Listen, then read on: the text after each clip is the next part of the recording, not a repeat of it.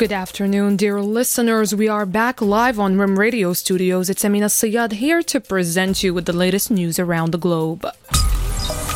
For the headlines, AU Summit, His Majesty the King's efforts on migration highlighted. Beit Mal al Quds al Sharif Agency organizes a visit for a Palestinian medical delegation from Jerusalem to the Kingdom of Morocco. Around the globe, U.S. Secretary of State Antony Blinken pledges $100 million to help earthquake hit Turkey. And now we jump into details. The Moroccan delegation before the 36th AU summit, which closed its proceedings in Addis Ababa on Sunday evening, said that His Majesty King Mohammed VI, may God assist him, has since his appointment as leader on migration issue at the 28th African Union Summit of Heads of State and Government, spared no effort to defend Africa's interests and lay the groundwork for a forward-looking African policy. More details with Suhaj Mehri. The Moroccan delegation at the 36th African Union Summit in Addis Ababa has praised King Mohammed VI for his leadership on migration issues. The delegation highlighted that the king has defined a common African migration vision and put it on the multilateral scene through the Marrakesh Pact. They emphasized the importance of following up on the African Observatory on Migration and creating a post of AU Special Envoy on Migration. The delegation also highlighted the conclusions of the forum on on the reduction of the African diaspora's remittance costs, jointly organized by Morocco and the Republic of Togo. Starting today, Beit Mal al Quds Sharif Agency is organizing a visit of a Palestinian medical delegation from Jerusalem to the Kingdom of Morocco.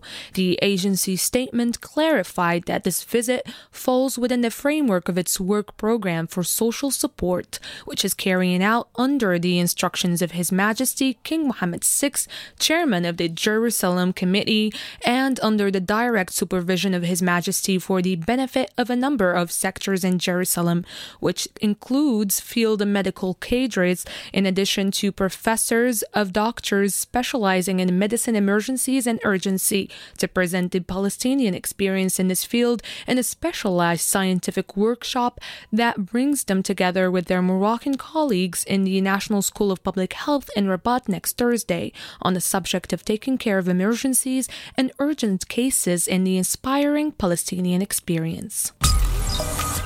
On another matter, the MAP Forum will host tomorrow the Director of Royal Documents, Bahija Simou, to discuss the topic Royal Documents, an institution in the service of the history of Morocco.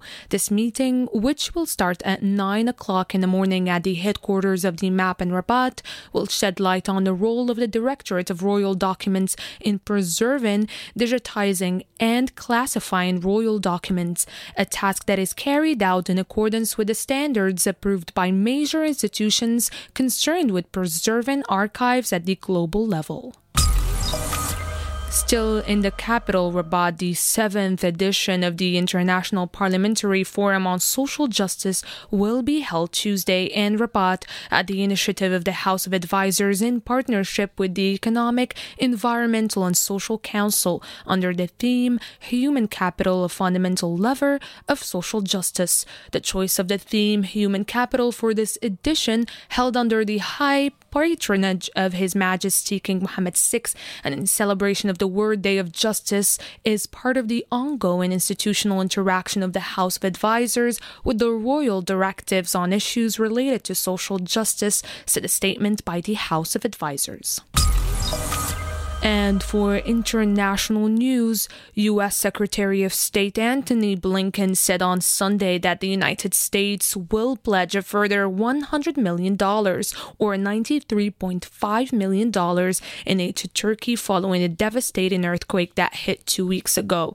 The announcement of the aid package comes as rescue efforts in impacted regions have ended in all but two provinces, Hatay and Kahraman. The earthquake's epicenter Washington's top diplomat met his Turkish counterpart Mevlut Cavusoglu at Incirlik Air Base in southern Turkey.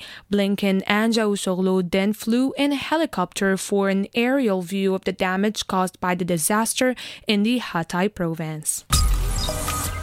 In sports news, the Moroccan football team is nominated for the title of Revelation of the Year at the Laureus World Sports Awards, whose list of different categories was unveiled Monday.